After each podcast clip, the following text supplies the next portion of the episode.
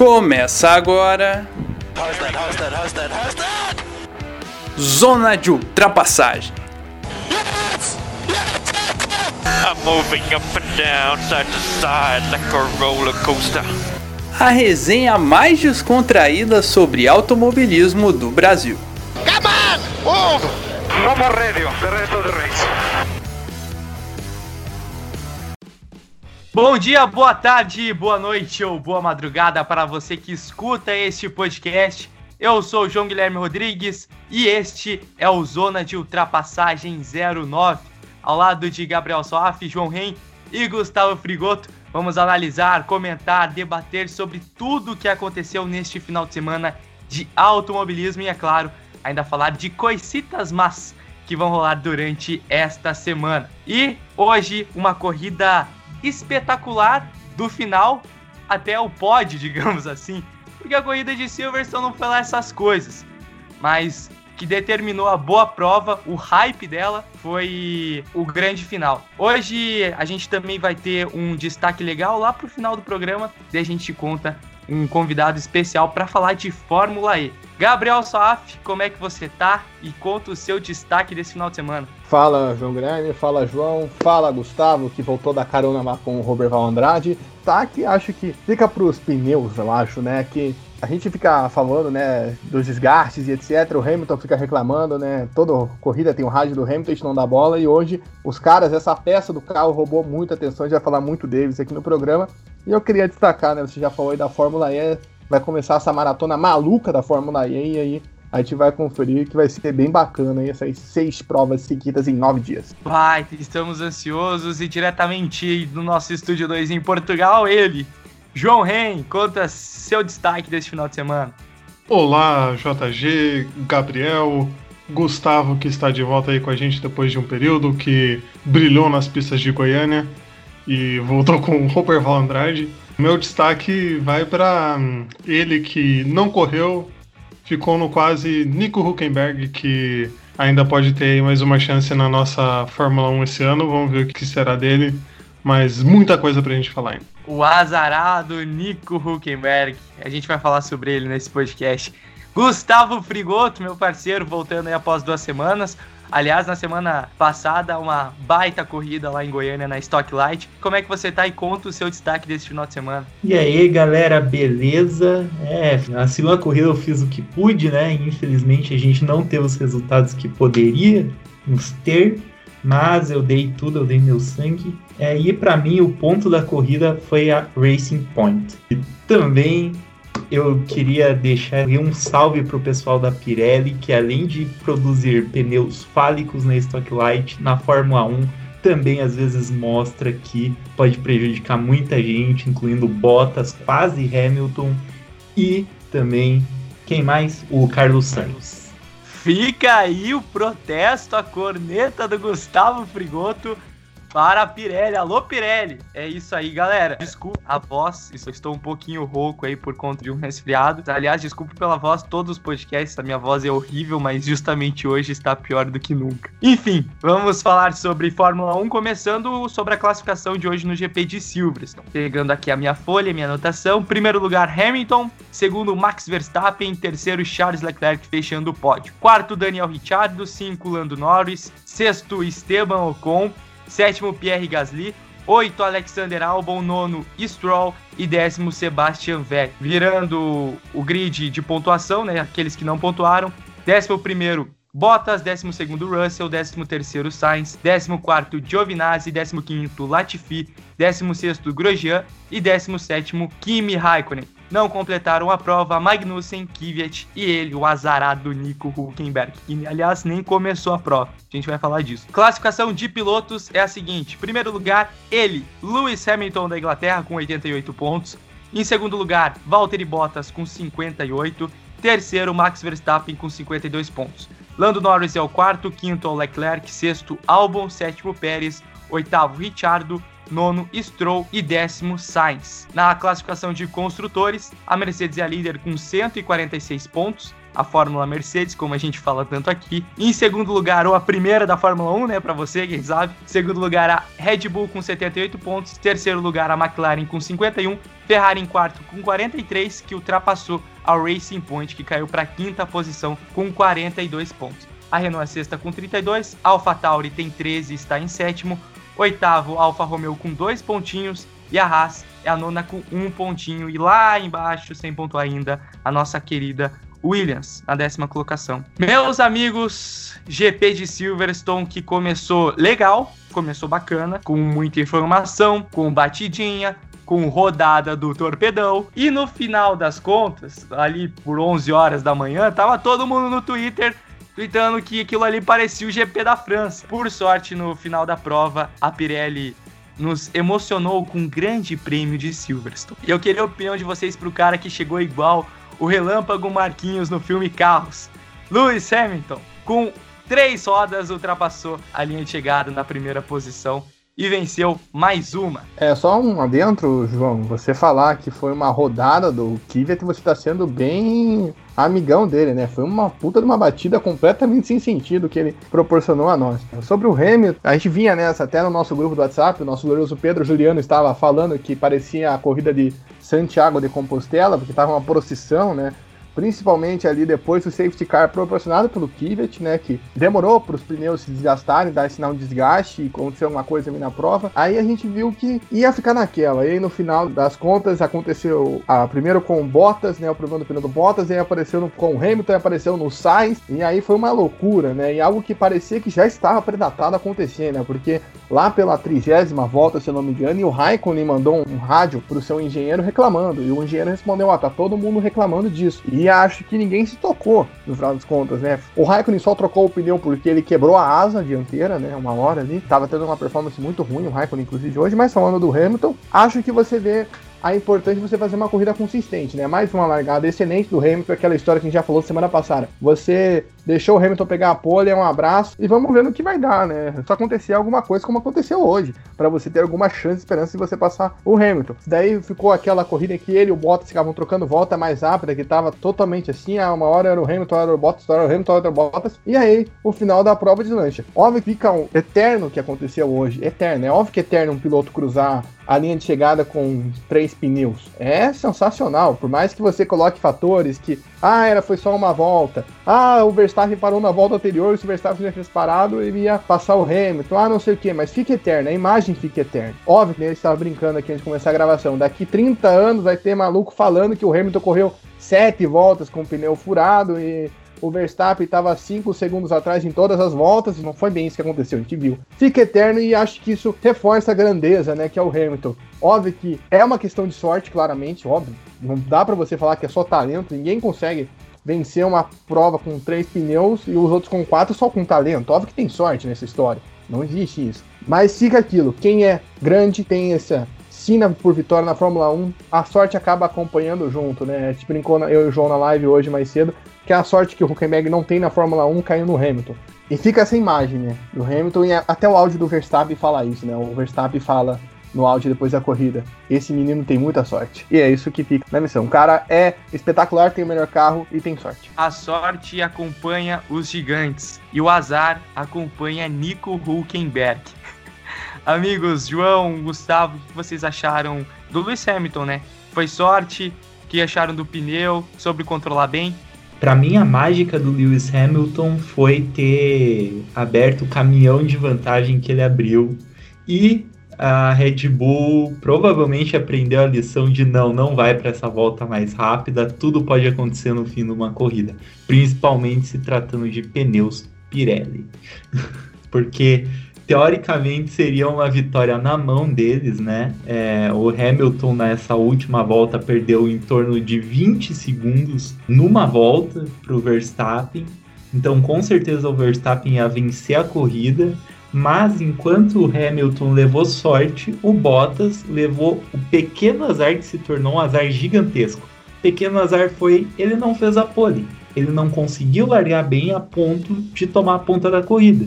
Ou seja, os pneus dele se desgastaram mais porque ele ficou ali toda a corrida em torno de um segundo e meio, dois segundos atrás do Hamilton. Isso cria uma pressão aerodinâmica durante a corrida, gera uma perca de pressão aerodinâmica, ou seja, com isso se desgastou um pouco mais o pneu do Bottas e foi o pneu dele que estourou uma volta antes do que precisava estourar. O do Hamilton, se tivesse uma hora para estourar o pneu, seria aquela hora, a hora perfeita. Então não é só uma sina, não é só sorte, é também estar no momento certo, na hora certa, e é isso que faz um campeão. É, eu concordo aí com o que o Salaf e o Gustavo falaram. É, sorte de campeão, né? Pintou o campeão já. 30 pontos na frente do Bottas, já o Hamilton, né? Então isso dá um conforto aí pro Lewis seguir na temporada, mas né, ele conseguiu toda a prova, né, abrindo vantagem, todo esse tempo que ele conseguiu abrir, que deram os créditos para no final ele conseguir ainda, né, mesmo com o pneu furado, perdendo ali muito tempo, ainda se manter na liderança e não perder essa vitória pro Verstappen, né? Então, com certeza não foi, né, apenas sorte, né? Porque ele realmente consegue ter o, o melhor equipamento e ser competente o suficiente para se manter né, a todo tempo num, num, nível alto na corrida. Né? Até falando do Bottas ali, que o Gustavo citou na transmissão da Band News, eu estava escutando hoje, eles falaram que aí você vê a diferença de um é o campeão e o outro é o Cebolinha, que eles citaram, né? Porque o Bottas é o Cebolinha que sempre tem um plano infalível para acabar com a temporada do Hamilton e nada, né? Continuamos na mesma. A única coisa que muda é o Valtteri James, que não precisa mais porque o Bottas não anda nem mais à frente do Hamilton. Só queria até fazer um adentro, a gente trazer um pouco antes a Fórmula 2, que eu vi bastante gente comentando isso no Twitter, que hoje de manhã já tinha esses sinais, né, de dos pneus gastados. Acho que o Gustavo pode falar até melhor, o João, que acompanhou a prova de hoje, que já tinha esse sinal na Fórmula 2, que vários carros vinham com esse desgaste de pneus durante a corrida da Fórmula 2 e que foi, vamos dizer, um alerta para a Fórmula 1, né?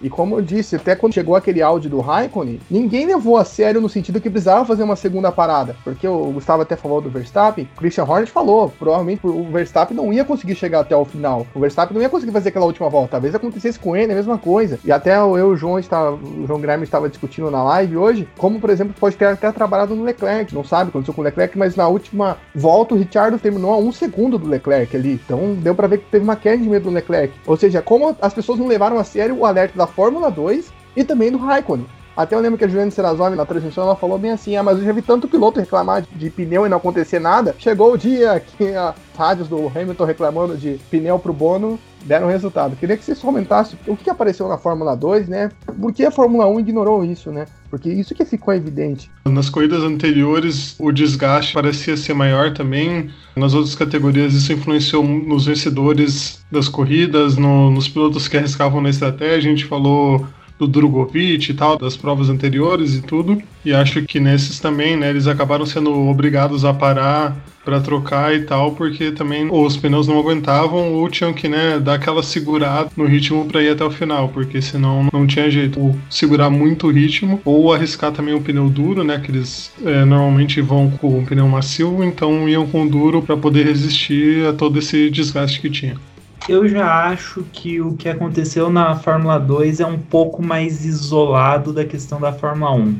São duas categorias que, por mais que corram juntas no mesmo fim de semana, são categorias diferentes. Na Fórmula 2 você tem duas corridas relativamente bem curtas comparada à única corrida da Fórmula 1 os pneus eles se encaixam diferentemente no carro. O carro leva menos pressão aerodinâmica da Fórmula 2 comparado ao da Fórmula 1 e esse ano as equipes estão tendo um problema porque aumentou o aro dos pneus.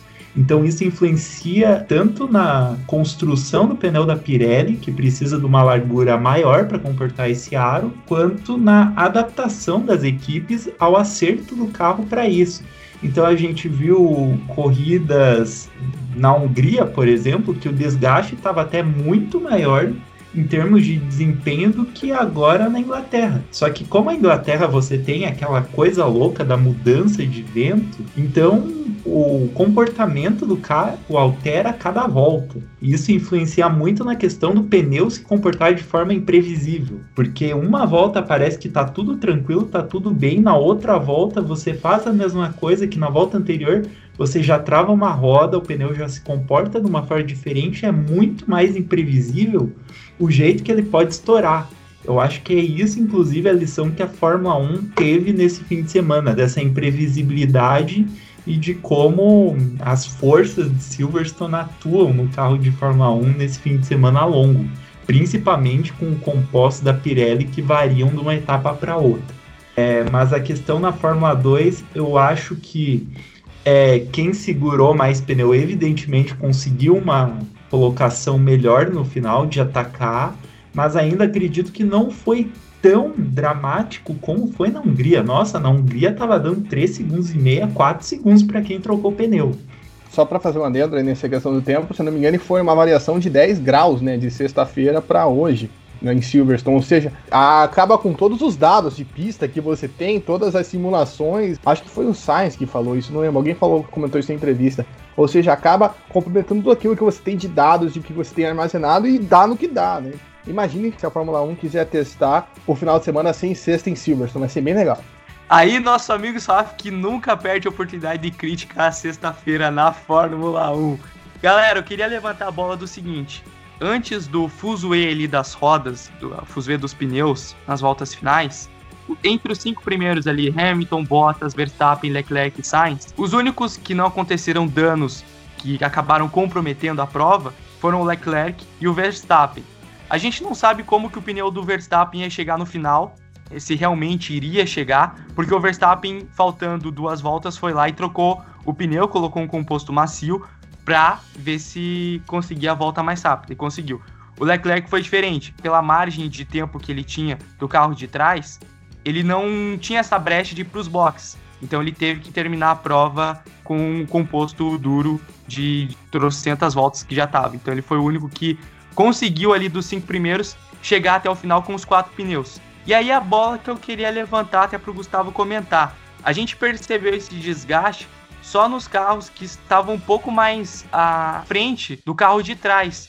Por exemplo, a gente não viu nenhum carro do pelotão intermediário, aqueles que estavam um segundo de distância ali, por exemplo, do Norris, até para baixo, Vettel, Giovinazzi, até ali do quinto, do sexto, perdão, até o décimo quarto, assim, nenhum deles tiveram problemas com os pneus. Nenhum perdeu a prova por conta dos pneus. Só aconteceu isso com os carros da frente. Gustavo, tem alguma explicação assim para ter ocorrido isso só com os carros que estavam numa distância maior de um carro para o outro da frente? Então, eu acho que aí vai uma variação muito grande de fatores também. Tem a ver com o estilo de pilotagem que cada piloto coloca na corrida, tem a ver com a construção do carro também. É o quanto o carro consegue entregar de carga aerodinâmica, por exemplo, carros mais rápidos como o Mercedes, é claro que ele vai exigir mais o pneu, porque ele consegue carregar mais velocidade nas curvas. E o pneu é o mesmo para todo mundo, e isso é um fator. Outro fator, por exemplo, nas batalhas do pelotão intermediário, tinha uma hora que o Chardo estava na frente, outra hora o Stroll estava na frente, o Grosjean estava na frente dessa batalha quando ele fez aquela estratégia louca com a Haas. Então, é uma coisa que eles estão se alternando ali e não necessariamente eles estão atrás de outro carro, seguindo a turbulência do outro carro, perdendo desempenho de pneu. Mas no caso do Bottas, por exemplo, que ele estava todo tempo, toda a corrida atrás do Hamilton e num ritmo frenético que só o carro da Mercedes permite, então é claro que ele se utilizou muito mais o pneu. Sendo que uma volta depois, até o Hamilton, que estava a corrida inteira livraço, acabou estourando. Então, é realmente uma coisa muito louca para a gente pensar no dia o que aconteceu nesse fim de corrida com os pneus Pirelli, mas tem muito a ver com isso, com essa variação de carro, de composição de carro, de como o piloto ataca ou não uma curva. E a gente viu até na Fórmula 13 e na Fórmula 2 muitos pilotos se queixando, outros não. O Raikkonen, por exemplo, se queixando muito dos traseiros. Então, talvez também fosse alguma coisa inesperada até pelos próprios é, engenheiros da Pirelli.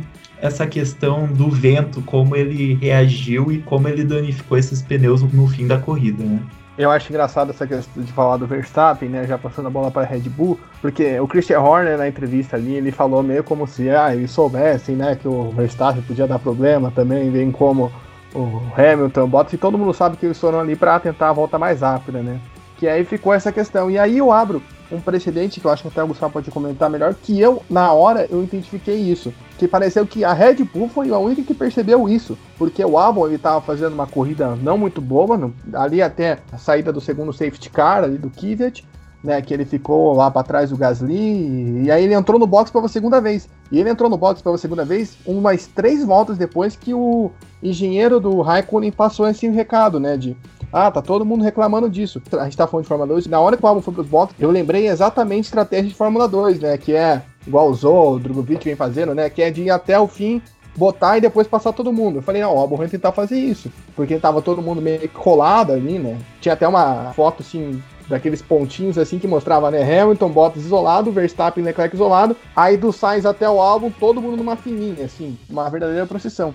E foi realmente aconteceu, né? O álbum conseguiu ali voltar e conseguiu passar todo mundo e chegar em oitavo. Então acho que com essa curiosidade na minha cabeça, a Red Bull, por chamar o álbum da segunda parada, ela percebeu isso antes que todo mundo ou não? Na minha impressão, pareceu que sim. Pareceu que o engenheiro do álbum ali, que é novo, inclusive, né? Começou a primeira vez em Silverstone, falou: opa, dá pra gente fazer uma coisa aqui, arriscar uma coisa, não dá pra saber se ia dar certo ou não.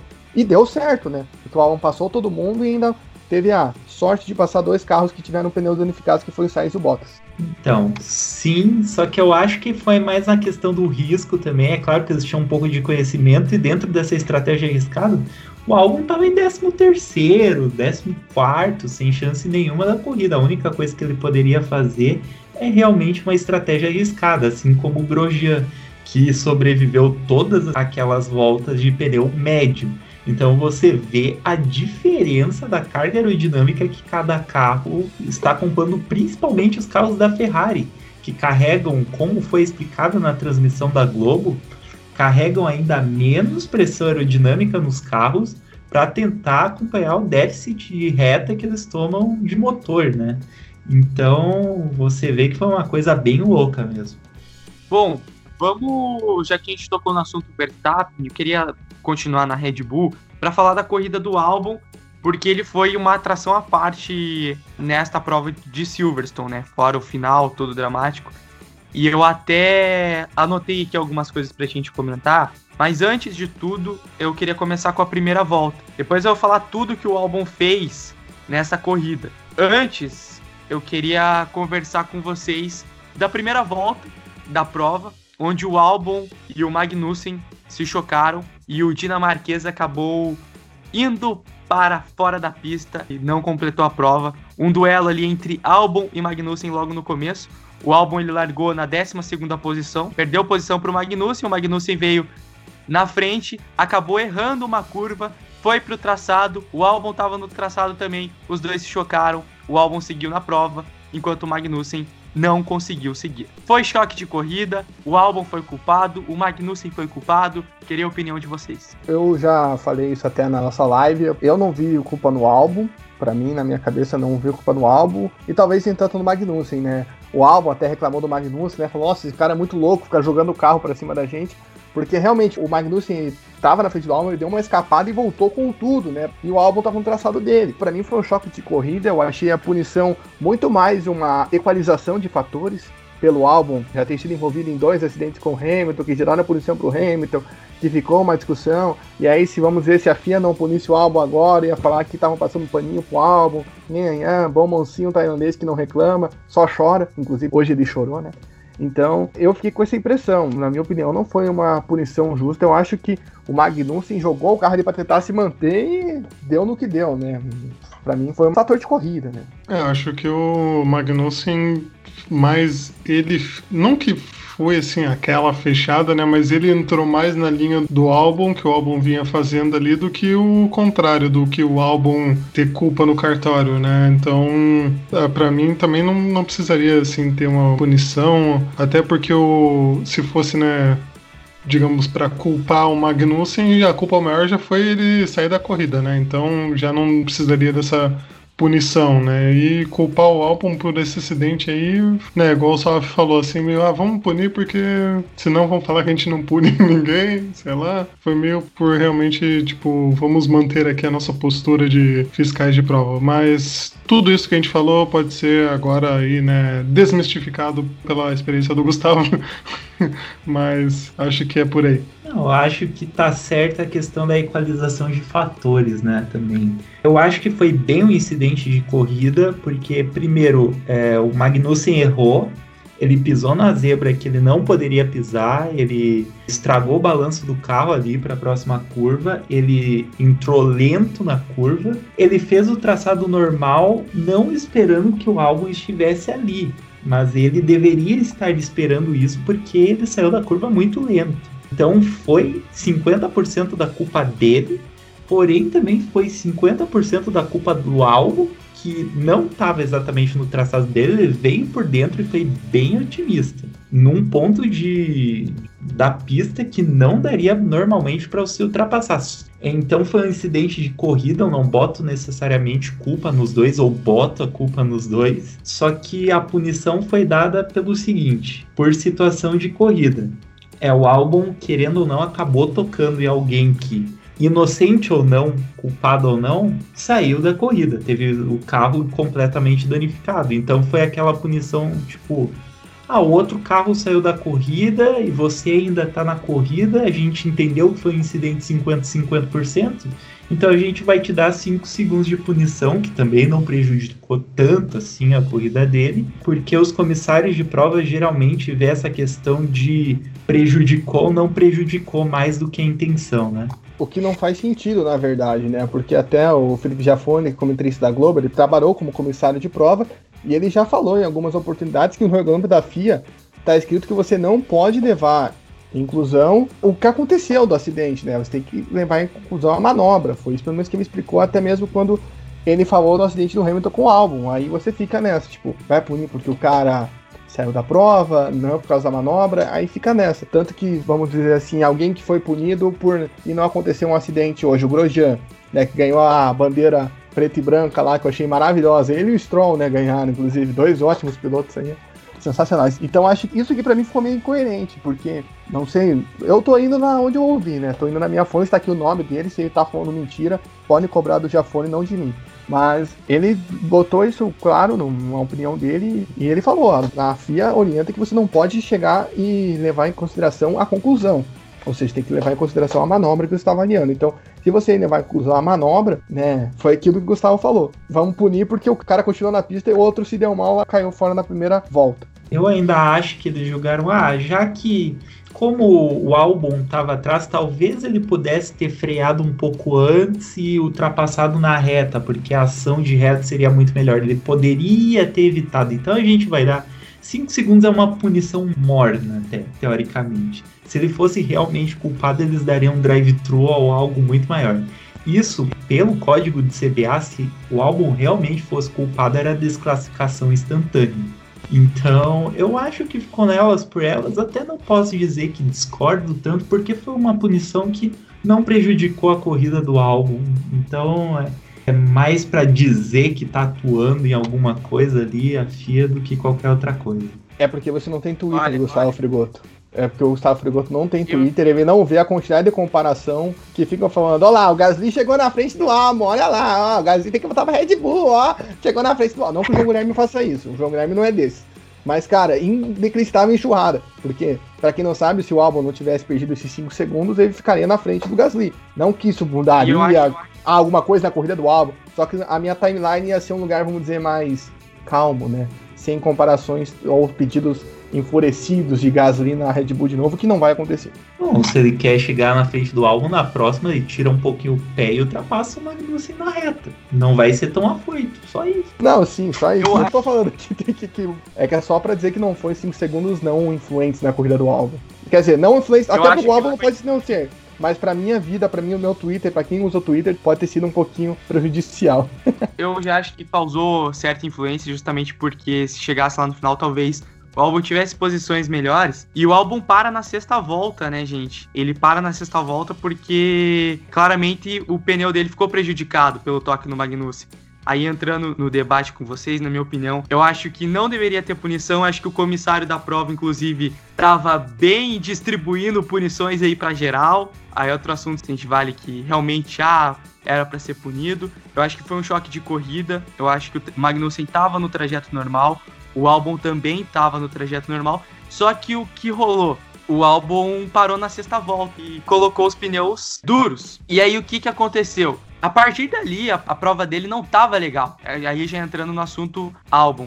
A prova É. não tava legal, na verdade. A prova foi muito que a prova era uma procissão. A prova não estava legal. Não, mas a, a prova do álbum ela tava pífia, então vamos falar a verdade. Porque ele tava muito mal, ele ficou atrás do Gasly, ele não conseguiu ultrapassar o Gasly de jeito nenhum. Se eu não me engano, ele tava na décima terceira posição, décima quarta. E tanto que ele tava com pneus mais desgastados do que a galera do pelotão intermediário.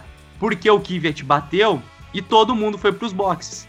A galera da frente parou na 13 terceira volta, enquanto o pelotão intermediário parou na 12 segunda. Então o que rolou? O álbum parou na sexta. Então o álbum tinha seis voltas de pneus mais desgastado que essa turma.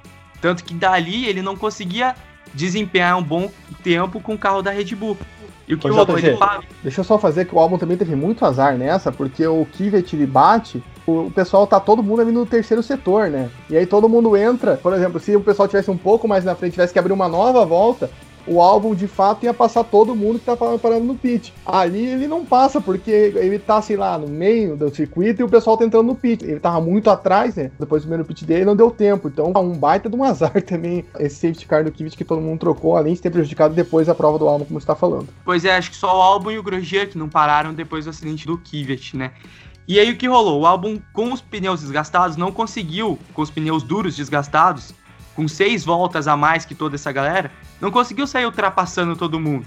Tanto que na volta 31 o álbum para, faz os 5 segundos de punição e aí ele coloca os médios. Ele volta na última posição a uns 17 segundos do Latifi. 14. E a 14, né? 14 segundos do Latifi. E aí começa, dali álbum. Dali álbum em cima da galera, começa a ultrapassar todo mundo, por quê? Porque ele colocou pneus novos, médios, mais rápidos que os duros, e a galera toda com pneu desgastado. Ele ultrapassa, na volta 45 ele já tá em 14 daí ele ultrapassa o Russell. Na volta seguinte, ou na... Não, perdão, na mesma volta, ele ultrapassa o Giovinazzi, e fica a 6 segundos do Vettel. Isso na volta 45. Ele já encosta no Vettel na volta 50, ultrapassa o Vettel, vai para 11.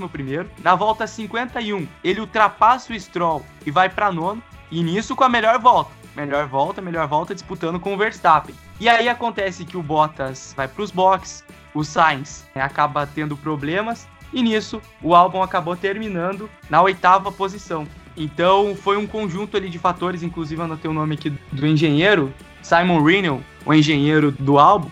Teve uma estratégia muito boa, na verdade, eu diria que até normal, né? Porque o- os pneus do álbum estavam desgastados, ele foi lá, colocou o médio, e aí ele foi escalando o grid, e o álbum terminou na oitava posição. Então, o que era para ser uma corrida horrível do álbum lá na 31ª volta, que não conseguiu nem ultrapassar o que a galera compara tanto, eu acho que não deve ter comparação, que é o Gasly, ele acabou indo para os boxes, voltou em último, 14 segundos do Latifi e foi escalando o grid e terminou em oitavo. Então, na metade até o final da prova, o álbum para mim foi o piloto do dia. Eu acho que é engraçado duas coisas. Uma, só pra esse engenheiro que você falou o nome aí, ele era o engenheiro Richardo também na Red Bull quando ele subiu da Toro Rosso, né? Foi justamente por isso que a Red Bull escolheu ele pra orientar o álbum aí, né? E a gente vê como o álbum tava com a cabeça desse tamanho, né? Porque o álbum novamente não foi bem na qualificação, né? Não passou pro Q3, foi uma segunda prova seguida. Eu acho que veio uma coisa como o álbum, eu brinquei com o álbum azarado, mas tem uma coisa. Todo mundo tava reclamando do álbum não conseguia andar no mesmo ritmo do Verstappen. E hoje ele conseguiu. Né, por mais que ah, tava estratégia diferente, tava com pneu diferente, acabasse entre os blá blá blá blá, mas ele conseguiu. Tanto que teve uma hora que ficava o Verstappen e o álbum trocando volta mais rápida. Eu achei isso demais. Você vê duas Red Bulls ali, aí do vezes aparecia o Hamilton, aí voltava os dois. Achei isso muito legal. Acho que isso tem que se valorizar. a gente sabe a pressão que o álbum tá. O álbum saiu chorando do carro hoje na entrevista, né? Ele sabe da pressão que ele tá, ele sabe com quem ele tá lidando, ele sabe que o Helmut Marko é um cara muito ferrenho, né? E eu acho que, não sei se o choro é de alívio, de pressão, porque acho que você conseguir fazer a sua estratégia de conseguir terminar no oitavo lugar, numa corrida que parecia que você não ia pontuar e tava dando tudo errado, foi pouco tipo, ufa. Né, ia ser muito injusto se o Helmut Marko chegasse agora e desse um esporro no álbum depois da corrida, não ia fazer sentido algum. Né, se o álbum tivesse ficado lá atrás e tudo mais, tudo bem. Né, porque o Helmut Marko, a Red Bull em si, já trocou cinco pilotos, o Kvyat já conseguiu ser demitido das duas equipes da Red Bull e ainda tá aí na Fórmula 1, não faz nenhum sentido isso, mas tudo bem. É, mas acho que o álbum, ele tem essa questão da pressão que atrapalha ele, atrapalhou ele no sábado. Na primeira corrida foi o que até eu falei que fez a ele fazer aquela ultrapassagem mais arriscada para cima do Hamilton, né? Tipo, falar, pô, eu preciso ultrapassar o cara aqui daquele jeito, aconteceu o que aconteceu. E acho que isso vem muito de encontro. Foi um destaque do meio para frente, sem dúvidas, né? Conseguir escalar em uma escalada muito semelhante à Fórmula 2, né? Que eu falei, né? Que você vê nas coisas de Fórmula 2, o cara para, vai lá para trás e volta voando com pneu novo, ultrapassa todo mundo. Que foi até aquilo que a gente falou do Drogovic lá no GP da Hungria. Fica aqui o destaque, então, o álbum. A questão do álbum é ele conseguir manter esse ritmo parecido com o do Verstappen, rodando alto, fazendo volta mais rápida, lá na frente quando ele estiver ali em quarto, quinto colocado, com uma distância grande, de, por exemplo, na, na Hungria ele estava do Stroll, né, quando ele ficou lá em, em quinto lugar, é ele fazer isso lá na frente, mostrar o trabalho, chegar num pódio, é isso que está faltando pro álbum. Vamos ver como ele conseguiu essa recuperação aí na corrida de Silverstone que vai vir semana que vem, né, que vai ser em Silverstone novamente. Exatamente, acho que as pessoas têm, lógico que, né, a gente tem que avaliar o resultado, mas ao mesmo tempo avaliar as situações, né? E as pessoas estavam condenando durante a prova o álbum de um jeito que estava pesado, né? A gente tem que esperar, como diz, né? O jogo só acaba quando o juiz apita, então a gente tem que esperar até o final para poder tirar as nossas conclusões sobre a prova e o álbum provou isso hoje, né? Provou que ele podia dar essa volta por cima na prova, calou aí os críticos. Lógico que, né, também exigir dele um padrão Verstappen é um padrão altíssimo, né? Porque o Verstappen é um dos melhores pilotos do grid, é um cara que tira tudo de um carro que não é o melhor carro do grid, então a gente quer que o cara seja um mestre. Lógico que ele tem talento, não estaria ali indo bem se ele não tivesse talento, mas ao mesmo tempo a gente quer que ele seja, né, um cara talvez num patamar mais alto que ele possa ser, né? Ainda a gente ainda tem que esperar isso para ver, mas é complicado e espero que ele possa colocar a cabeça no lugar, manter a cabeça no lugar aí para ter resultados melhores e classificações melhores principalmente, né?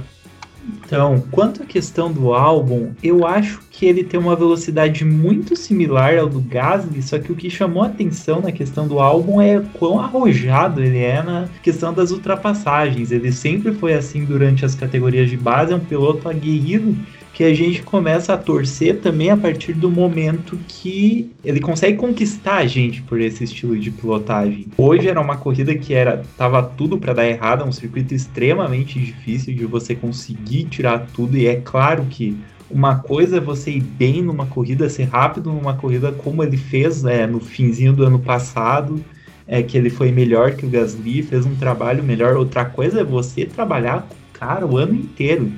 E ainda mais tendo um carro que foi atualizado para o piloto número 1, um, que é o Verstappen, e não foi atualizado para ele. Isso ficou bem nítido, ficou bem claro que a versão da asa dianteira do Verstappen era uma atualização e a do álbum não era. Mas isso às vezes acontece, gente. Isso às vezes acontece quando você, em pouco tempo, consegue desenvolver uma atualização, testa uma atualização e você só consegue fabricar corretamente para um carro.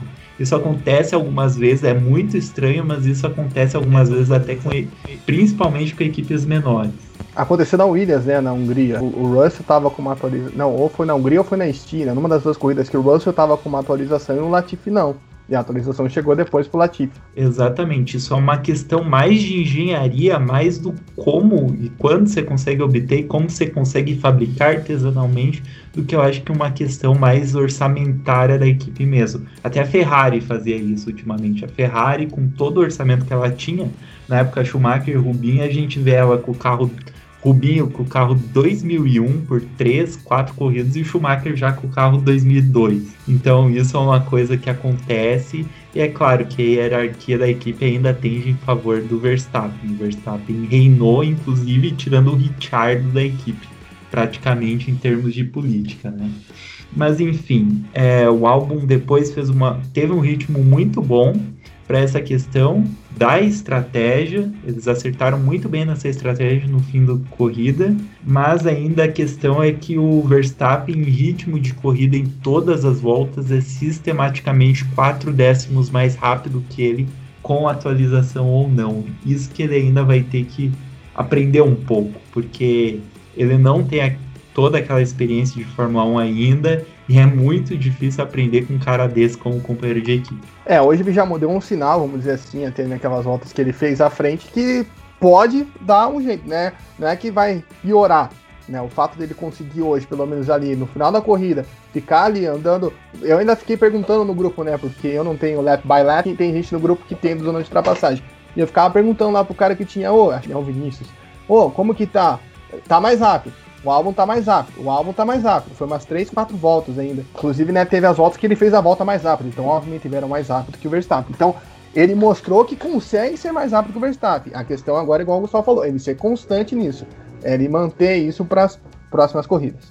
Bom, é isso aí. Falamos bastante da Mercedes, Red Bull, Albon, dando uma pincelada nas outras equipes aqui. Bom, a Haas foi a Haas de sempre, né? O Magnussen bateu, não completou a prova. O Grosjean foi que nem elefante em árvore, ninguém soube como que ele parou ali, no pelotão ali em quinto, sexto, sétimo, mas é claro que ele caiu, caiu lá para baixo. Essa foi a raça. Williams, infelizmente, lá atrás. Queria falar rapidinho aqui com vocês da Gasly Tauri, quer dizer, perdão, amigos, da Alpha Tauri. Foi mal que o Gasly carrega a equipe nas costas. Gasly fez uma ótima prova, acho que todos concordam, né? Saiu da 11 primeira posição para a sétima.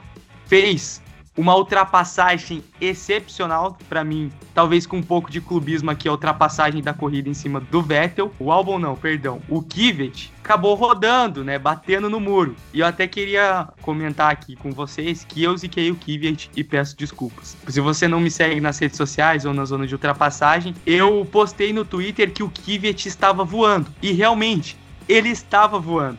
Ele saiu da 19 posição e do nada ele tava escalando o grid. Ele largou muito bem. Se eu não me engano, na hora que ele bate, ele tá na 13 posição. Só que aí eu, eu tuitei: o Kvyat está voando. Passou um minuto, o Kvyat deu com tudo no muro. Fica aqui as minhas desculpas ao piloto russo, à equipe AlphaTauri e toda a comunidade que ama o Kvyat. Vou zicar de volta? Vou. Vou zicar de volta. Qualquer corrida estamos aí zicando mais uma vez. E fica dobrando ar se Nelson Piquet agradece ou, ou, fica bravo com você, né? O avô do filho do Kivet, da filha do Kivet, da Penela. Nelson Piquet, se você não gostou do meu comentário, minha zicada, peço desculpas, você é um ídolo para mim.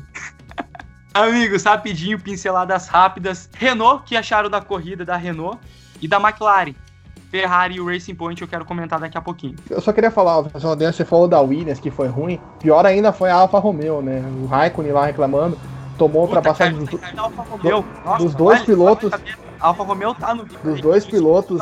Alfa Romeo tomou ultrapassagem dos dois pilotos da Williams, né? Então foi um final de semana ali bastante negativo, vamos dizer assim, para a Alfa Romeo. A Renault teve um final de semana muito bom, né, desde a qualificação, o Ocon o Richard estavam fazendo um bom tempo. O Ocon foi muito bem aí na qualificação, né, nos treinos dele. E também o Richard conseguiu fazer uma prova muito boa ali. Eu até brinquei com o João Guilherme na nossa live que o cenário 7 hoje foi do Richard, né? Que o Richard passou o Norris ali na última volta, depois que o Sainz saiu da prova e ainda conseguiu fechar um segundo do Leclerc. A McLaren acho que ficou aquela expectativa por correr num circuito inglês, né? Que eles conhecem bastante Silverstone ver se eles iam conseguir fazer um desempenho parecido com o que foi na Áustria. O Norris ainda conseguiu fechar ali numa quinta colocação, foi bem. O Sainz teve o problema no carro, né? Teve aquela questão, ele não conseguiu passar o Leclerc dessa vez, tem que lembrar, né? Ali depois da relargada com o do Magnussen não conseguiu passar o Leclerc, então fiquem aberto aí, mas uma corrida até boa para a McLaren. A McLaren consegue se manter ali em terceiro lugar no Mundial dos Construtores. Acho que é isso que a gente tem que se destacar da McLaren nessa temporada conseguir manter os seus pilotos ali nas zonas de pontuação e dessa vez numa posição melhor ainda com o Norris, né? E infelizmente o Sainz não concluiu a prova na zona de classificação por causa do pneu. Acho que é mais ou menos o desempenho que a McLaren vem tendo aí, né? Um, né? Às vezes sonhando com um pouco mais, ali um quinto, quarto, conseguiu até um pódio, né? Com o nosso querido Lando Norris que correu com um belíssimo capacete feito pela menina Eva. Eu acho que, que foi por aí, né? Pelo que eles poderiam render. Até vi, tava entrando no site da McLaren para ver outras informações. Acabei vendo lá que eles também comentaram mais ou menos assim: ah, a gente esperava isso aí, não dava para fazer muito a mais. E da Renault, acho que os dois pilotos fizeram uma corrida muito boa. O Ocon mostrou mais personalidade. Eu achava que ele estava meio apagado conseguiu ir bem, conseguiu né, brigar bem ali com o pessoal da Racing Point, ia falar, né? Mas o Huckenberg nem correu, foi com o Stroll, brigou ali, uma briga legal com o meio do grid, que ele brigou ali nos pontos. E o Ricardo fez uma corrida que é a corrida de Ricardo, né? A corrida de um cara que tem um potencial, que tem um talento grande e conseguiu brigar mais na frente, chegar ali numa posição boa, que até talvez mais do que a Renault pode apresentar, né? Quando tem a Racing Point com os dois carros, quando tem a McLaren sem ter problemas aí, é difícil deles chegarem num top 5, top 6 ali, né? Então é um resultado muito bom e satisfatório e fizeram né, 20 pontos nesse final de semana contra 12 pontos que eles tinham feito nas corridas anteriores. Então, excelente para eles. Então, é, também quero destacar muito, a corrida para mim foi de dois caras, Verstappen e Leclerc. É, dois pilotos da nova geração em comparação com os companheiros de equipe. O Leclerc, no terceiro ano dele de Fórmula 1, tá carregando uma draga nas costas. Pontuou muito mais do que o companheiro de equipe dele, que é tetracampeão, já politicamente mudou a Ferrari ao favor dele. Verstappen deu tudo o que tinha que dar, eu acho que é aquilo que o carro aceita, então para mim foram os dois caras que tiraram tudo do carro esse fim de semana. Eu gostei muito da corrida do Richardo também, o Ocon conseguiu acompanhar o tempo de volta dele, andou muito perto, que é muito bom pro Ocon também. Mas o Richardo teve um momento da corrida no começo que ele ultrapassou as duas McLaren de um jeito fodástico. É, ele acabou perdendo porque tem todo o jogo de equipe, né? E é complicado realmente segurar dois caras da mesma equipe trabalhando em conjunto. Mas foi muito bem também. Destaque para o Gasly. O Gasly é uma curva de crescimento agora que ele tá juntando experiência e tá se sentindo confortável na equipe, ele tá andando muito bem. E para mim esses foram os destaques da corrida. Eu gostei do GP da Inglaterra todos os poréns, eu achei um GP bem divertido para se acompanhar. Só queria falar do Ocon, o Ocon fez a vingança de 2018 2019, né, quando ele saiu da Force India Racing Point para a chegada do Stroll, né? E ele injustamente saiu do grid e hoje teve ali a possibilidade de ultrapassar e comer o pratinho dele ali em cima do Stroll. Vamos ver como é que vai ser nas próximas corridas, né? Acho que foi a primeira vez também que o Ocon ficou na frente do Stroll, tirando a vez que o Stroll não completou a prova. Enfim, também comentando da Ferrari aí, mais uma baita prova do Leclerc. Aliás, eu vi um vídeo ali depois do Hamilton, Verstappen e Leclerc no pódio, saindo do pódio. Impressionante, né? Como o Hamilton é o único que tá sabendo lidar com essa nova geração, né? Não tem o mesmo desempenho, por exemplo, do Vettel, do Kimi, né? Enfim, é o pai ali passando a bênção para os seus filhos, Leclerc e Verstappen. O futuro da geração e hoje o Leclerc com o seu palio vermelho carregando a Ferrari nas costas. Bom, galera, falando agora da Racing Point, na quinta-feira o Sérgio Pérez testou positivo para o novo coronavírus, acabou comprometendo o final de semana dele, tanto esse quanto o outro. Ele não correu a prova de Silverstone. E a Racing Point chamou nada mais nada menos que Nico Hulkenberg, que aliás estava viajando para uma corrida qual circuito, Salaf? Eu não lembro o circuito, eu sei que era uma corrida de turismo na Alemanha. Não lembro aonde, mas era na Alemanha, uma prova local da Alemanha que não era DTM, né? Que a DTM começou esse final de semana e não era DTM. Então, ali às pressas, o Nico Huckenberg foi chamado para participar da corrida de Silverstone não fez um bom tempo de classificação, porém eu queria deixar claro aqui que vocês zicaram o cara mais azarado do mundo. Vocês, eu digo, a comunidade da Fórmula 1. Todo mundo falou que o Huckenberg iria voltar à Fórmula 1 e conquistar um pódio. Não, vocês zicaram e zicaram a pessoa mais azarada do mundo porque vocês sabem que o Huckenberg é azarado. Tanto que o carro deu problema antes de começar a corrida, problemas hidráulicos na parte do assoalho e o Huckenberg não correu GP de Silverstone. Então nada adiantou ele. Nada adiantou não, né? Porque ele vai participar da semana que vem. Mas infelizmente fica aí a nossa solidariedade pro piloto alemão que, além de ser azarado toda a carreira da Fórmula 1 ainda, claro, é um baita piloto, mas hoje voltando não conseguiu entrar na corrida. E logo de cara queria passar a bola para vocês para falarem do Stroll né? Já que a gente não teve o Huckenberg, teve o Stroll. O Stroll não fez uma boa prova, né? Só rapidamente sobre o nosso querido Sérgio Pérez.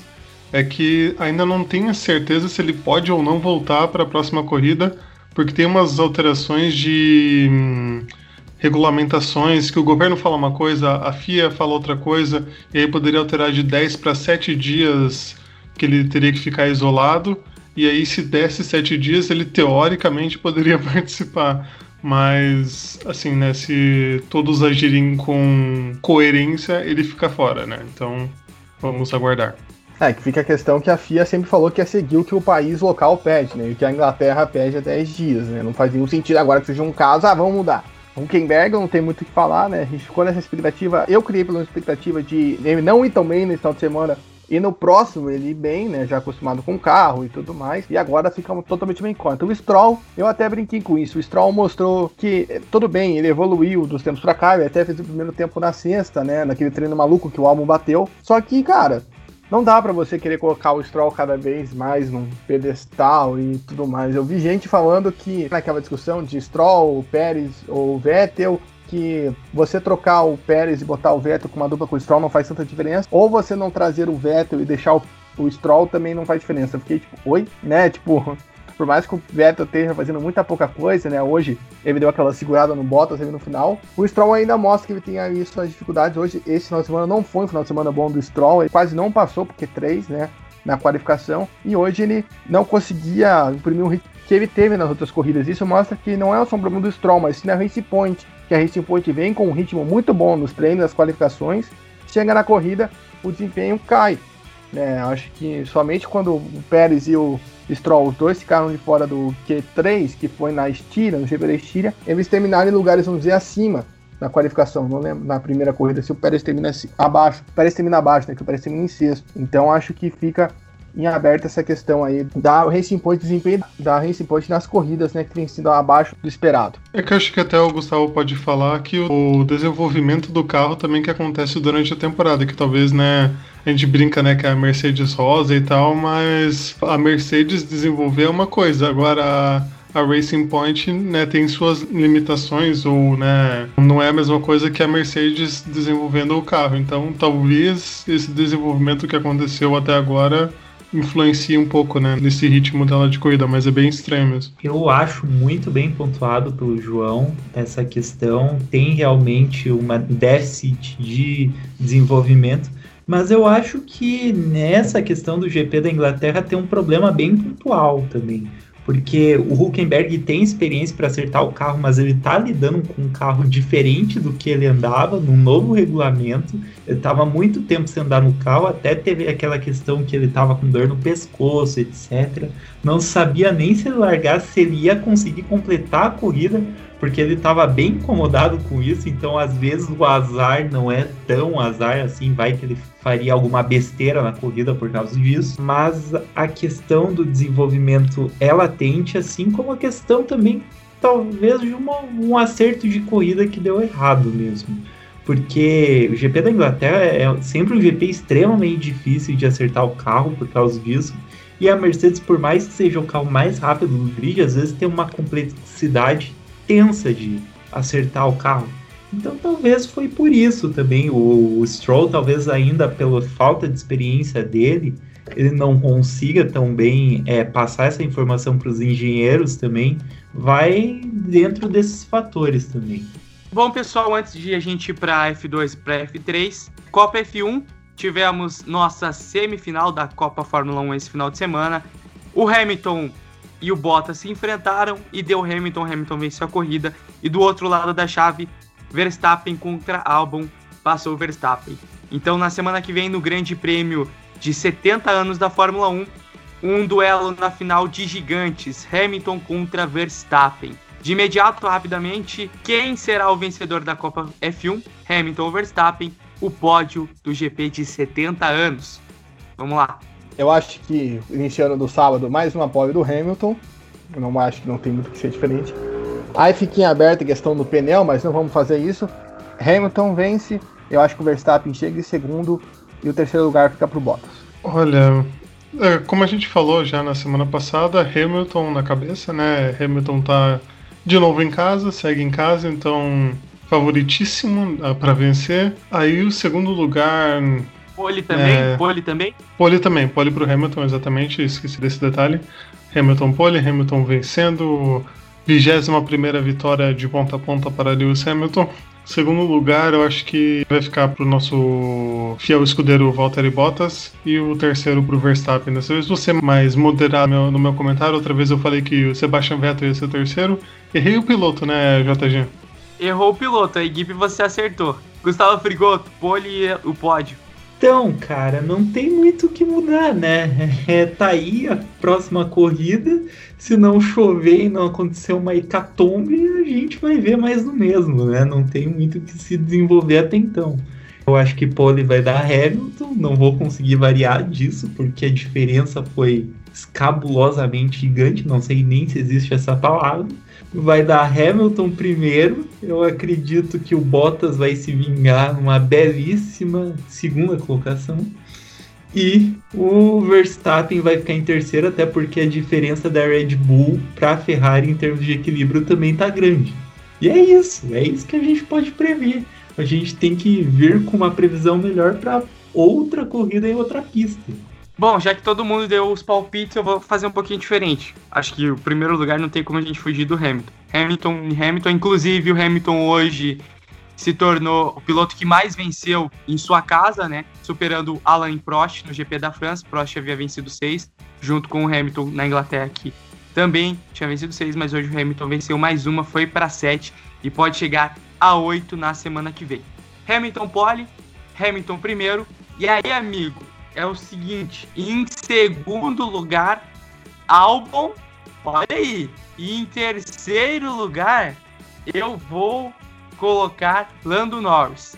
Então, Hamilton, Albon e Norris. Totalmente diferente aí para dar um, um, panorama distante de vocês. É isso. É, se tiver chuva, né? Se tiver chuva, você tá feliz. Olha, e olha que o Verstappen é um puta piloto de chuva também. Até se tiver chuva, se exato, acontecer isso, é um apocalipse. Exato. A gente precisa depositar na conta do JG aí. Vamos ver, será que se eu gabaritar se eu gabaritar isso aqui, eu mereço pelo menos uma caixinha de cerveja de vocês, hein? Não quero nem saber. Tá é... bom, vai ficar sem. Tá feito, então. Lembrando que. Agora pode é... acordar, JG. Tá bom, tá bom. Lembrando Você que semana que vem. Eu... Pack de coronas? é, Deus do céu. Bom, galera, na semana que vem no GP, na verdade, nessa semana, o podcast sai na terça-feira, tem mudança na Fórmula 1. No GP de Silverstone, os pneus serão mais macios. Lembrando que hoje os compostos de pista seca é o macio, o médio e o duro. Continuam os três, só que eles vão ser um pouco mais macios do que estamos acostumados aí nessa temporada, tanto na temporada passada. Bom, pessoal, vamos falar de Fórmula 2. Corrida 1 do sábado, vencida por Nikita Mazepin, o russo da Hightech, venceu o Grande Prêmio de Silverstone da Fórmula 2 neste sábado, na primeira corrida. Em segundo lugar, Guangzhou Zhou, da China. E em terceiro, Yuki Tsunoda, japonês da Kali. Esse foi o pódio da primeira corrida da F2. Os brasileiros, Felipe Drogovic ficou em sétimo, Pedro Piquet décimo primeiro e Guilherme Samaia vigésimo primeiro.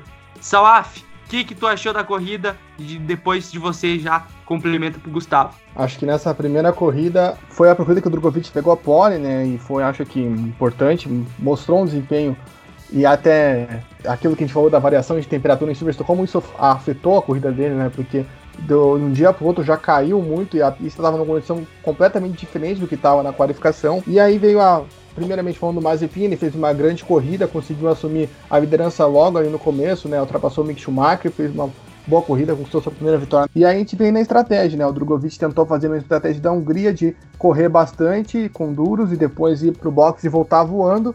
Com ele não deu certo, a parada dele foi um pouco mais lenta, né? Acabou atrasando. Com o Zou, que acabou em segundo, deu certo, que o Zou ele estava atrás do Drogovic quando o Drogovic parou e o Zou acabou conseguindo ficar em segundo. Foi uma questão de estratégia ali ter dado um pouco errado, né? E o Tsunoda ali, que é o piloto da Red Bull, né? A gente tem que lembrar disso.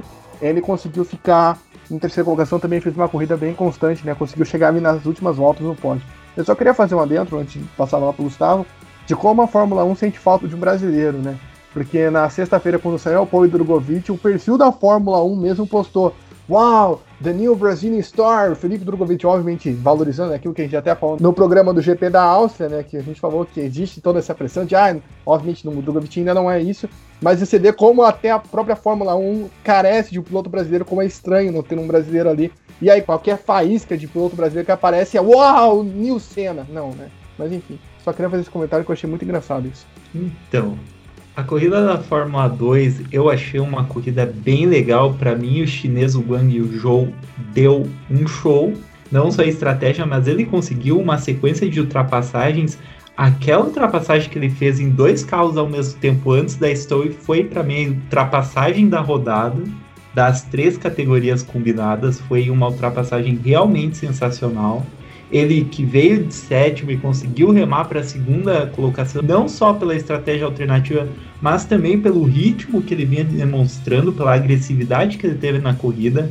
O Mazepin também, é o russo, veio com um ritmo extraordinário também pela High Tech, que é uma equipe que até então estava alternando bons e maus momentos. É, não é o carro mais rápido, o carro mais rápido, para mim, no campeonato, por enquanto, é da Univirtuose. O Callum Aylott fez uma puta corrida na primeira corrida, na segunda corrida ele rodou tentando desesperadamente um resultado, tentando desesperadamente chegar no carro à frente. É, mas a gente já comenta dessa segunda corrida aí. Bom, vamos para a corrida 2 deste domingo. Primeiro lugar para Dan Tickton, da Inglaterra, correndo pela Dance. Em segundo lugar, Christian Lundgaard, dinamarquês da arte. Em terceiro, fechando o pódio, Luiz Delatress, suíço. Os BRs, Felipe Drogovic em sexto, Guilherme Samaia, 15 e Pedro Piquet, 17. João Rai, você que acompanha a corrida e também Gustavo Frigoto, destaques meu destaque que não foi uma corrida tão emocionante quanto a primeira. Não teve tanta briga assim, né? Que teve na primeira prova. E acabou, acabou tendo aí o, o inglês vencendo, vencendo em casa. Teve, né? Acho que o grande destaque foi uma ultrapassagem do Zou né, e que né, passou dois carros ali, que até o Gustavo falou antes, foi nessa prova, mas não foi tão pegado assim, apesar né, de, de sempre ter emoção. E o, o Drogovic o Drogovic acabou largando em segundo, mas não conseguiu render também, não conseguiu ter ritmo de corrida forte, acabou terminando em sexto, que para a equipe dele é até bom, mas para quem quer né, realmente brigar pelo campeonato não é tão forte assim. Mas acho que fica nisso que a briga, a rotatividade que ainda tem, principalmente nesse começo, é muito grande de vencedores das provas. Se eu não estou enganado, são sete vencedores em oito corridas, né? Então continua bem imprevisível de se saber quem vai realmente ser uma equipe ou um piloto que realmente domine, né? É, a segunda corrida foi, como o João disse, menos movimentada, digamos assim, né? O pessoal até que estava no grid invertido teve um ritmo bom para conduzir a corrida, principalmente o Dan Tinkton. Também é, a questão do Drugo nas duas corridas, a gente viu que nas primeiras voltas o pneu dele demorava a aquecer, talvez foi uma estratégia da equipe, mas realmente quando o Drogovic consegue essa performance na classificação, ele realmente acerta um gol taço. Porque a equipe dele, como a gente vê com um cara experiente como o Matsushita, não consegue os resultados apropriados. Ele não tá com carro para disputar o título, então isso já tá meio fora de contenção. Ele terminando dentro os 10 primeiros no campeonato ali, sétimo, oitavo, já um excelente começo de ano para ele, dada a equipe que ele tá. E para o segundo ano, ele numa equipe melhor ou com mais investimento em cima, a gente pode ver ele sim, talvez lutando pelo título. Mas é um projeto futuro, a gente também não pode é, depositar todas as nossas fichas no presente do Drogovic. Mas a segunda corrida ainda a gente viu também os carros da Univirtuose com um ritmo muito rápido, mas os dois pilotos cometeram erros. É, o Zou também na última volta perdeu todo o progresso que ele estava fazendo na corrida até então. Isso complica eles no campeonato. O Callum Aylott já era para estar tá na liderança após um fim de semana decepcionante do Robert Schwartzman em termos de ritmo, mas ele não conseguiu aproveitar isso. Próximas corridas, se o Robert Schwartzman voltar forte, vai ser muito difícil tirar a liderança dele num campeonato que tanto na Fórmula 2 como na Fórmula 3 ainda está muito aberto. Tem vários pilotos diferentes ganhando corrida, liderando, fazendo pole. E isso tá bem interessante de acompanhar, ao contrário da Fórmula 1 que tem essa hegemonia da Mercedes, né? Passando rapidinho aqui a classificação da Fórmula 2. Primeiro lugar, Robert Schwartzman, com 81 pontos. Em segundo, Callum Elliott, com 73 pontos. E em terceiro, Christian Lundgaard, com 69 pontos. O melhor brasileiro na classificação é o Felipe Drogovic. Ele é o nono, com 41 pontos. Bora para a Fórmula 3. Primeira corrida no sábado. O vencedor foi Lion Lawson, né, o zelandês da Hightech. Segundo lugar, Oscar Piastri. E em terceiro, Logan Sargent. Os BRs, Igor Fraga terminou em 15 e Enzo Fittipaldi em 18. João, os destaques dessa prova. Então, o, o Lawson conseguiu já pular para a liderança, até né, recebeu uma pressão do Piastri, que é até né, o, o líder do campeonato, que, e ficou em segundo lugar né, na corrida, mas conseguiu resistir, conseguiu vencer. O Piastri, é, que é o líder, mostra muita regularidade, né? Se ele não vence, ele tá ali, tá, tá entre os primeiros, tá pontuando, tá conseguindo ficar na pressão com os outros. Acho que a gente consegue ver um perfil melhor, né? O Sargent foi o terceiro e dá para ver que desses esses são os que vão seguir até o final ali na briga, apesar de ter um, é, também um revisamento de vitórias, mas parece um perfil melhor de pilotos que estão ali realmente brigando pelo título. Mas da corrida em si, assim, não foi tão cheia assim de, de grandes brigas, mas até o, o, safety car apareceu e, e, acabou com maiores brigas também. Acabou vencendo sobre safety car, então cortou um pouco, digamos, do barato que poderia ser o final de prova. Boa, João. E a corrida 2 neste domingo foi vencida por Alex Smolder. Só que o que aconteceu? Ele foi punido. Gustavo vai contar mais. Então, o resultado oficial ficou assim: em primeiro lugar, David Beckman, o alemão. Em segundo, o inglês Clement Novalak. E em terceiro, Alex Peroni, australiano. Os BRs, Enzo Fittipaldi ficou em 19 e o Igor Fraga acabou abandonando. Gustavo, os destaques dessa prova aí. Então, foi uma prova que a gente viu mais disputas no pelotão intermediário e final do que na frente do pelotão. Até então, o piloto russo da arte conseguiu defender bem a posição, o Alex Moliov, mas ele foi punido justamente por ter se movimentado demais durante a defesa de posição. Os comissários viram isso e acabaram punindo o piloto com 5 segundos, ele caiu para sexto.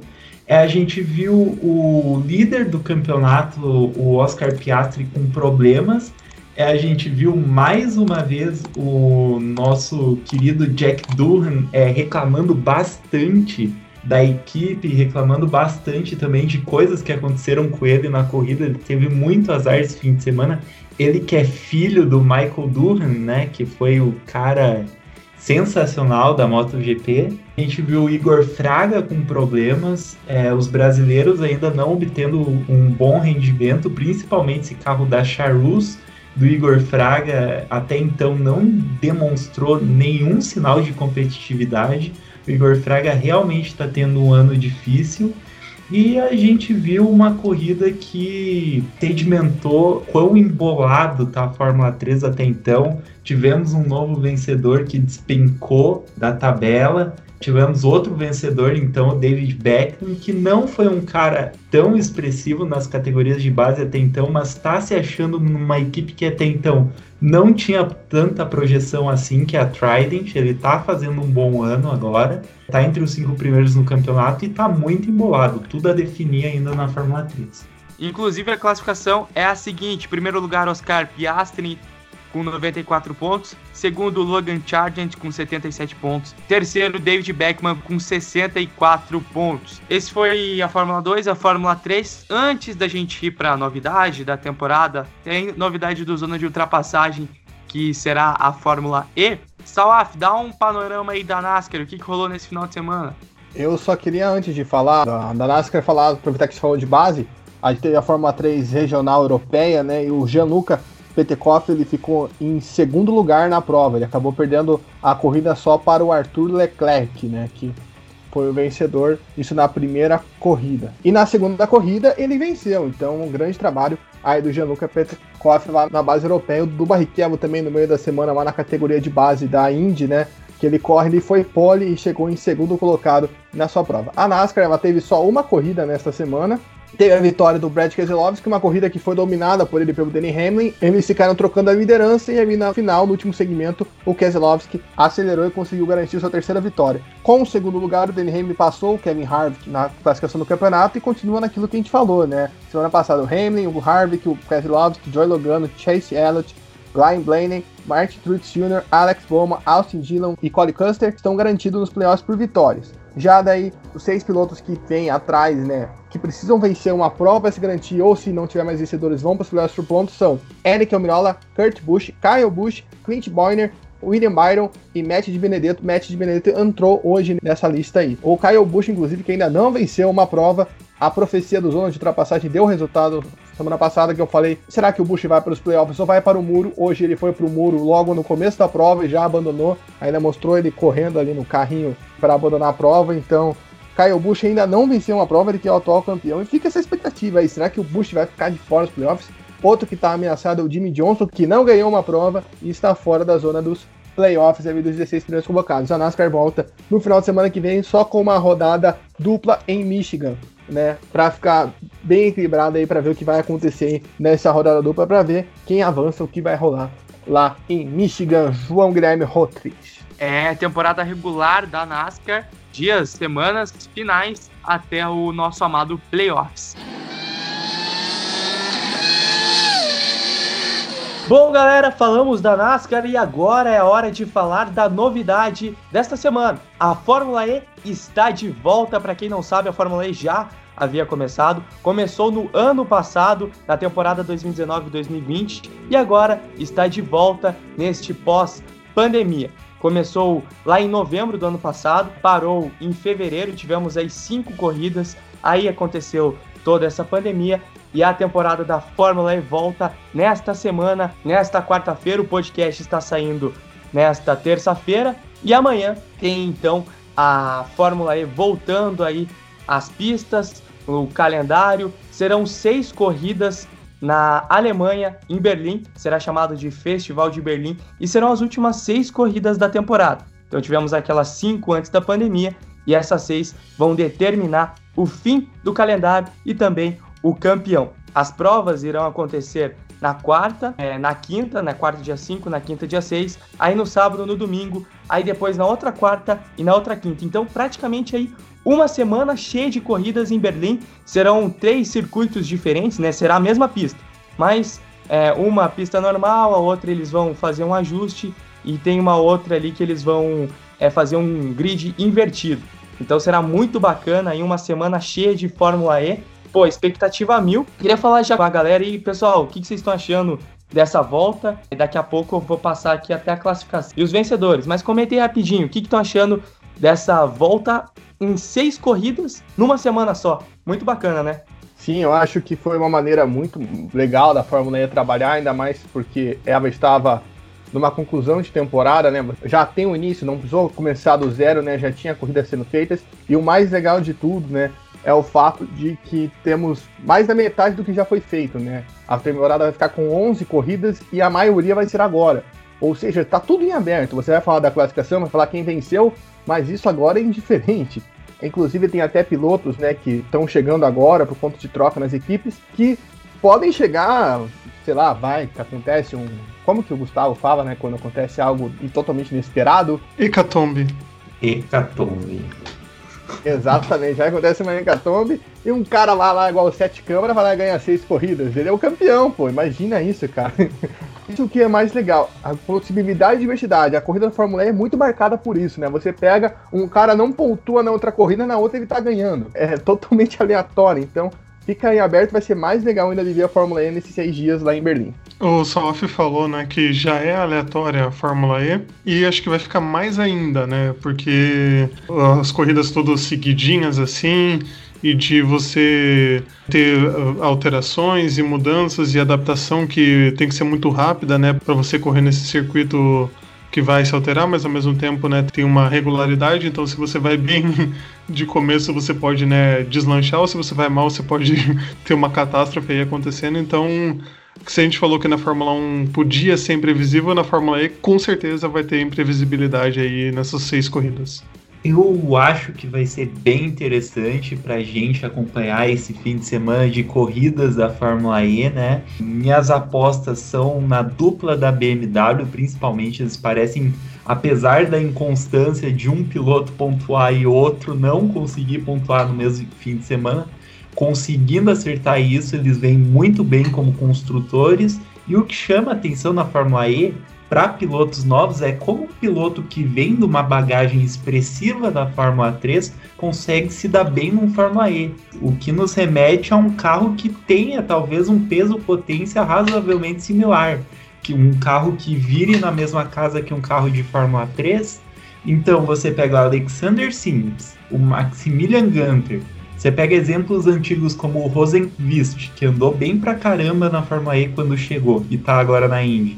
Você pega esses exemplos, o Mortara. O Mortara ganhou várias vezes em Macau e fez uma carreira longa na Fórmula 3 também. Tá dando o braço torcer pro Massa.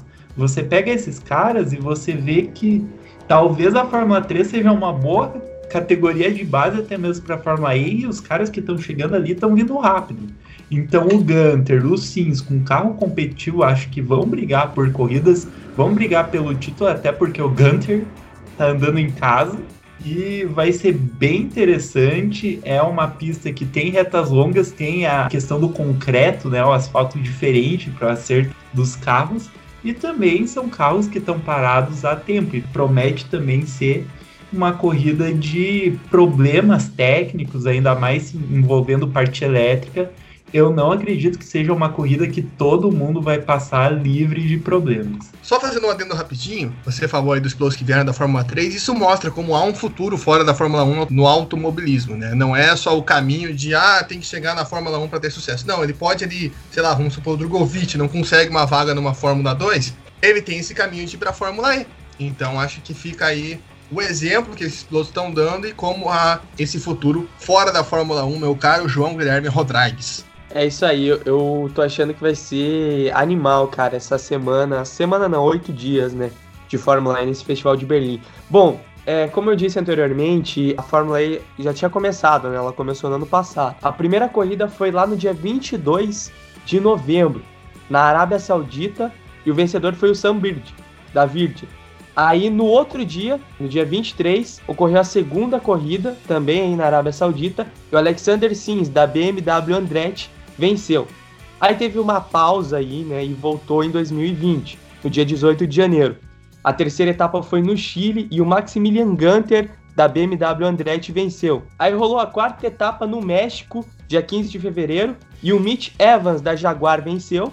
E a quinta etapa, e até então a última que rolou, rolou no Marrocos, em Marrakech, no dia 29 de fevereiro, e o Antônio Félix da Costa foi o vencedor. A gente pega a classificação e está a seguinte: primeiro lugar, o português Antônio Félix da Costa com 67 pontos. Em segundo, Mitch Evans com 56 pontos. Em terceiro, Alexander Sims com 46. Em quarto, Maximilian Gunter com 44 pontos. E em quinto lugar está o Lucas de Graça, brasileiro que corre pela Audi com 38 pontos.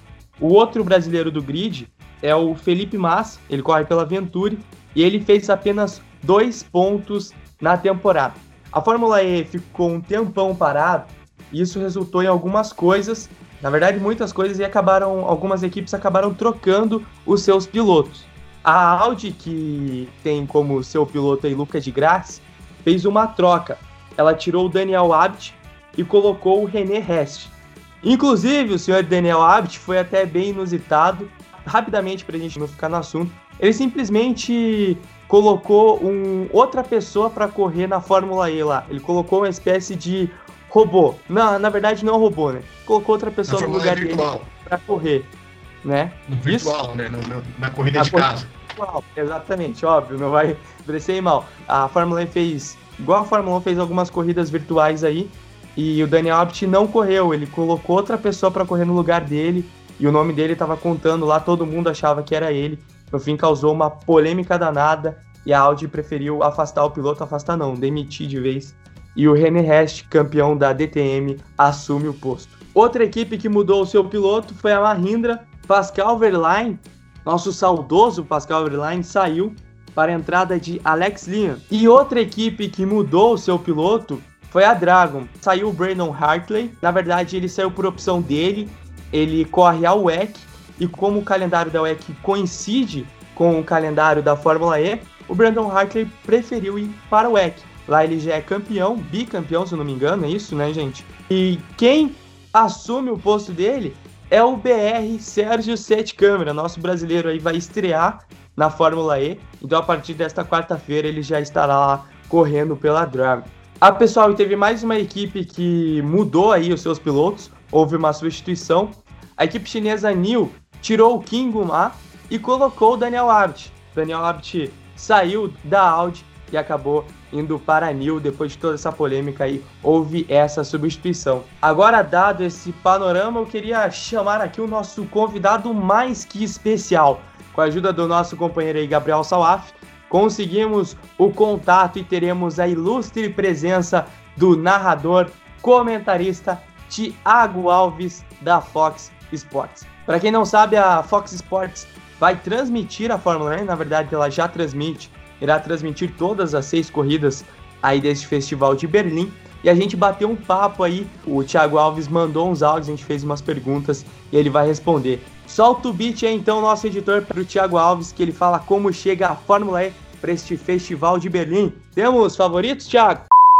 Olha, a Fórmula E chega num equilíbrio muito grande. A gente viu várias alternâncias de líderes nessa temporada, uma, um campeonato muito apertado, muito disputado, e matematicamente todos os pilotos têm chances de título nessas últimas seis etapas, o que eu acho muito bacana. Claro que realisticamente eu vejo menos pilotos nessa disputa.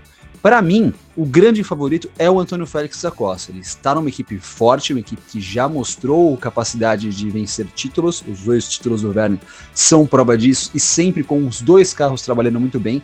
Acho a, a, dupla de grid mais forte da categoria e, na minha visão, o grande favorito é o Antônio Félix da Costa. Mas a gente não pode descartar outros pilotos, tipo o Lucas, que é um cara que anda muito bem em Berlim.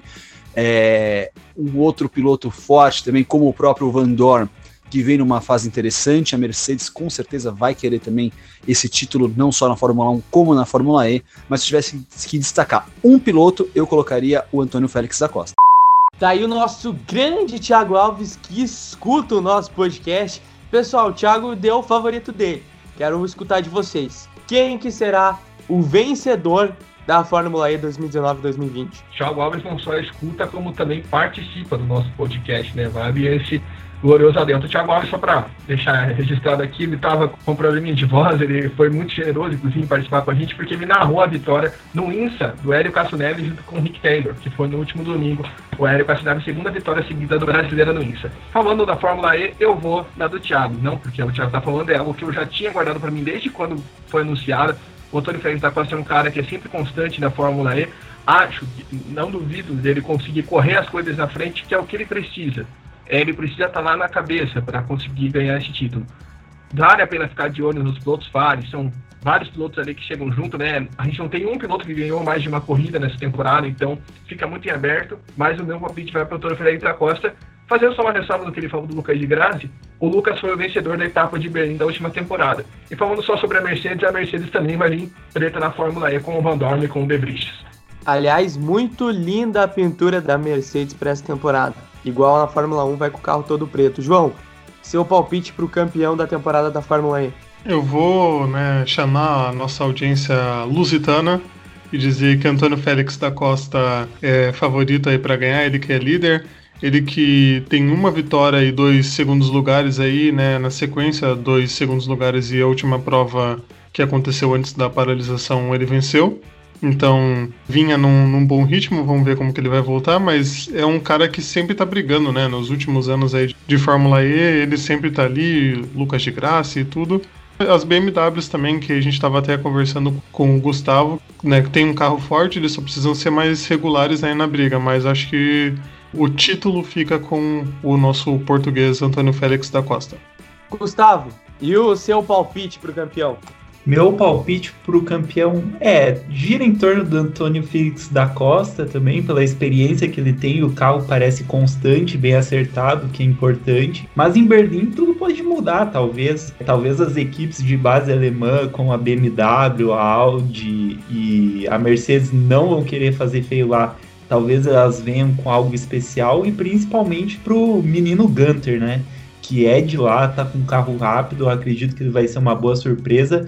Eu deixaria entre três pilotos: o Gunter, o Félix da Costa e o Mitch Evans, sem dar um favoritismo para ninguém aí.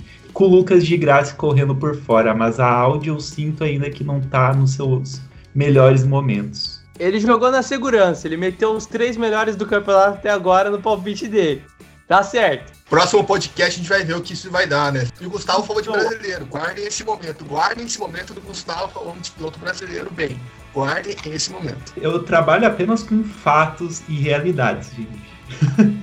Cara, eu ia até o Antônio Félix da Costa, é um piloto muito regular, a gente já percebeu por essa temporada. Não vou apostar nele, eu queria apostar muito no Lucas de Graça, eu acho que essa, essas seis corridas vão ser totalmente diferentes, mas eu não vou apostar nele por quê? Porque eu não quero zicar Lucas de Graça. Eu vou de Maximilian Gunter. Eu acho que, como o Gustavo disse, a BMW, a Mercedes, a Audi também a Porsche não vão querer fazer feios correndo em casa. A Porsche tá lá embaixo, mas mesmo assim não vai querer fazer feio. Eu vou de Gunter para ganhar esse título, é o meu palpite. Voltando agora com o Thiago Alves, é, eu queria que ele comentasse como pode ser essa disputa correndo praticamente no mesmo lugar, né? Vai ser na mesma pista. Então, comenta aí, Thiago. Olha, as provas serem disputadas no mesmo lugar Claro que teoricamente podem apontar favoritos, só que historicamente a gente sabe que a Fórmula E é, é, difícil um piloto dominar, uma equipe dominar uma rodada dupla no mesmo lugar. Já aconteceu no passado em algumas oportunidades, aí mesmo em Berlim, a gente já viu a Audi chegando no pódio nas duas provas, mas eu acho muito bacana também que a gente tem equilíbrio constante na categoria e teremos também trechos diferentes, pista invertida, algumas outras alterações, e a categoria realmente é muito equilibrada nesse sentido. Eu acho que a grande dificuldade é em caso de um acidente mais forte. O tempo de recuperação vai ser muito curto de um carro para o outro, você arrumar uma coisa, um cenário parecido com o que aconteceu na decisão de 2017 com o Buemi, que deu aquela panca na sessão de treino livre, não era nem sessão classificatória, deu uma panca no treino livre forte, não conseguiu reconstruir o carro a tempo para a prova. Aliás, até construiu, mas o carro ficou com 4 quilos a menos, depois ele foi desclassificado. Eu acho que essa vai ser a, a parte mais complicada dessa decisão, até porque as equipes estarão com menos pessoas trabalhando nos carros. Vão ser menos mecânicos, menos engenheiros, ou seja, um caso de um acidente forte, você vai ter menos pessoas, menos tempo para poder trabalhar na, no conserto do carro, não vai conseguir pegar peças de fábrica. Eu acho que esse vai ser o grande desafio dessa decisão. Gustavo, depois desse comentário do nosso querido Thiago Alves, você concorda com ele? Como é que é correr no mesmo lugar, é, na mesma pista, mas com um formato um pouco diferente? Então, é, vai ser uma questão bem complicada realmente essa volta tanto para confiabilidade dos carros que podem apresentar problemas, ainda mais carros elétricos modernos, que, que é a proposta da Fórmula E, como também realmente tem essa limitação de pessoas, como o Thiago bem frisou. Isso tende a ser mais trabalhoso para as equipes, isso tende a ser um fim de semana com mais erros, um fim de semana ou uma semana toda, né? A gente ainda não está acostumado com esses novos formatos, mas eu acredito realmente que quem conseguir fazer um trabalho mais constante ao longo desse, dessa semana de corridas aí pode se encaixar muito bem. Eu quero só fazer um adendo também a um piloto que eu acho que vai ganhar pelo menos uma corrida, que é o René Rast. Vamos ver como ele vai se adaptar ao campeonato, mas ele é um puta de um piloto. Aliás, o René Hess venceu a prova da DTM este final de semana, assim como o Nico Miller, companheiro de equipe do Sério 7 Câmera. Pessoal, o Thiago tem mais um áudio aí fazendo um convite para você, nosso ouvinte do Zona de Ultrapassagem. Fala, Thiago! Pô, pessoal, foi um grande prazer poder participar aqui da gravação desse podcast. Eu estou realmente esfregando as mãos, muito ansioso para a decisão da Fórmula E. Espero que todos vocês aí também estejam. E vejo vocês nas transmissões dos canais Fox Sports. Um grande abraço a todo mundo e vejo vocês na pista. É isso aí, Thiago Alves. Estamos esfregando as mãos aqui também, preparadíssimos para a semana louca que vai ser a Fórmula E. E é claro, todos nós e todos os nossos ouvintes estaremos ligadinhos no Fox Sports, acompanhando essas seis maravilhosas corridas que eu espero que sejam, né? Fórmula E sempre tem corridas excepcionais. Espero que em Berlim não seja diferente. Agradecimentos é, ao Thiago Alves e toda a equipe até da Fox Sports por ter emprestado ele, emprestado a voz dele para mandar esses áudios aqui pra gente. O Zona de Ultrapassagem agradece demais. É bom, galera. Finalizamos mais um Zona de Ultrapassagem, chegamos ao episódio 9 e iremos chegar ao episódio 10 justamente no final de semana onde a Fórmula 1 completa 70 anos. Ou seja, um marco gigante pra gente também. Desde já agradecemos demais vocês. Lembrando, segue a gente nas redes sociais, tanto no Instagram, arroba Zona de Ultrapassagem, e no Twitter, Zona de Ultrapass. Além, é claro, de seguir a gente, as nossas arrobas estão lá na bio, é só seguir também. Um grande beijo para vocês, vou despedir aqui, mandem seus abraços finais aí, galera.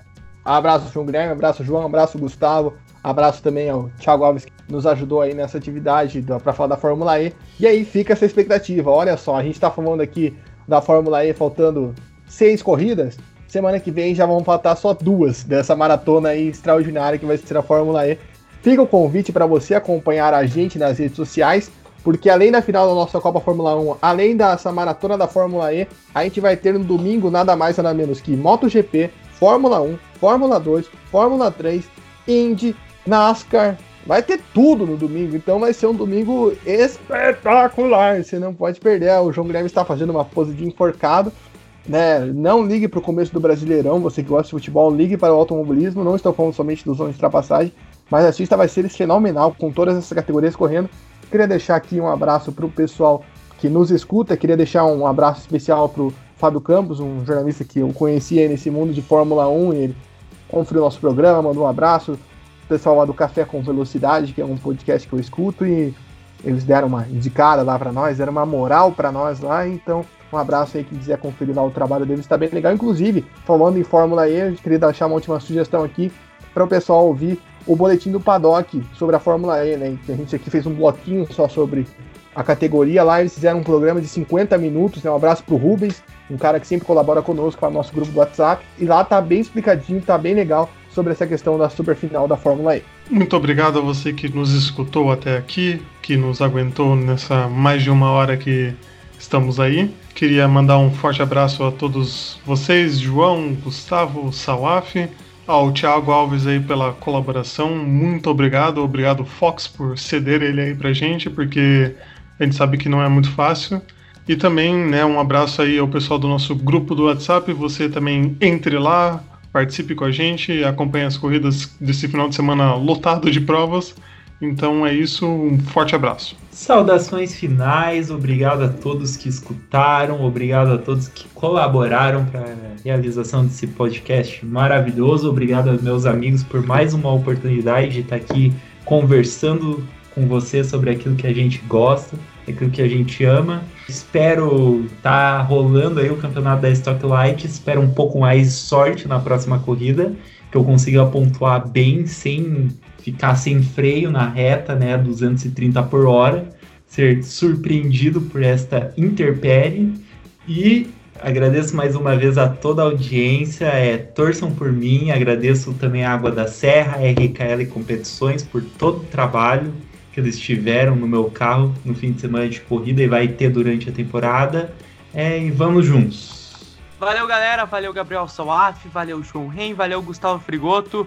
Um, foi um prazer mais uma vez estar aqui com vocês. Um grande abraço para você que segue a gente aí nas redes sociais, nosso grupo querido dos Zonas de Ultrapassagem.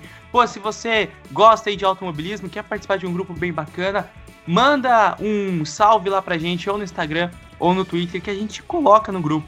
Vamos te receber muito bem. Mais uma vez agradeço a vocês por participarem aqui.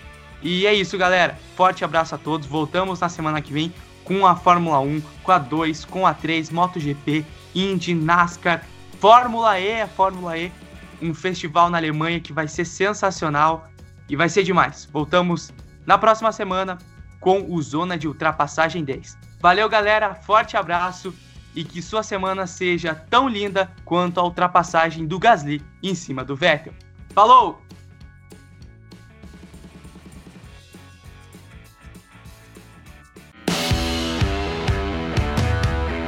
Você acabou de ouvir Are you crying? Zona de Ultrapassagem. Lysian Husky at Beautiful. A resenha mais descontraída sobre automobilismo do Brasil. Good job.